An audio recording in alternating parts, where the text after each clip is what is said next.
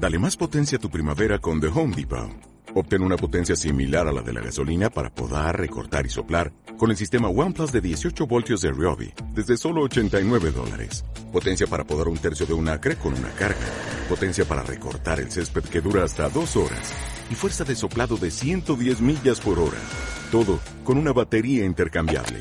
Llévate el sistema inalámbrico OnePlus de 18 voltios de Ryobi. Solo en The Home Depot. Haces más.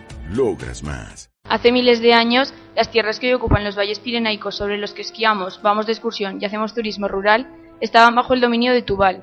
En esos oscuros tiempos, en los que los dioses del Olimpo reinaban sobre la faz de la tierra y los seres humanos no eran más que simples marionetas con los que las deidades se divertían, Tubal reinaba sobre estas tierras que hoy habitamos, y tenía una bella hija llamada Pirene.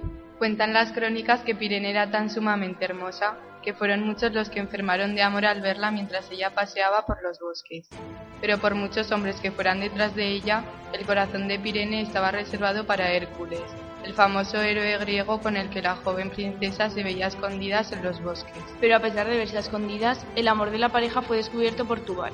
Encolerizado por los amantes, el padre de Pirene desterró a Hércules, mientras que Pirene, abandonada por la tristeza, seguía vagando por los bosques con la esperanza de que su amado Hércules regresaría hasta allí para buscarla y huir juntos. Un día, mientras Pirene paseaba por los bosques esperando a Hércules, se encontró con Gerión, un horrible ser de tres cabezas que quería poseer a la joven princesa.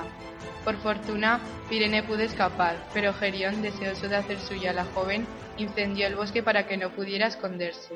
Entonces cuenta la leyenda que un águila que fue testigo de todo avisó a Hércules, que acudió veloz hasta el lugar para rescatar a su amada, aunque cuando llegó, Pirene estaba a punto de exhalar su último suspiro.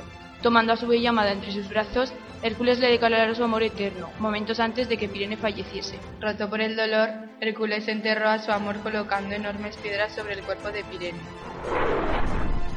El héroe trabajó con tanta pasión que Hércules llegó a erigir montañas de enormes piedras para ocultar el cuerpo de ella bella princesa. Y así, según cuentan las leyendas, nació el Pirineo, del amor de Hércules y de la bella Pirene, dando origen a la cordillera más bella e impresionante de la península ibérica, a imagen de la hermosura de la joven princesa.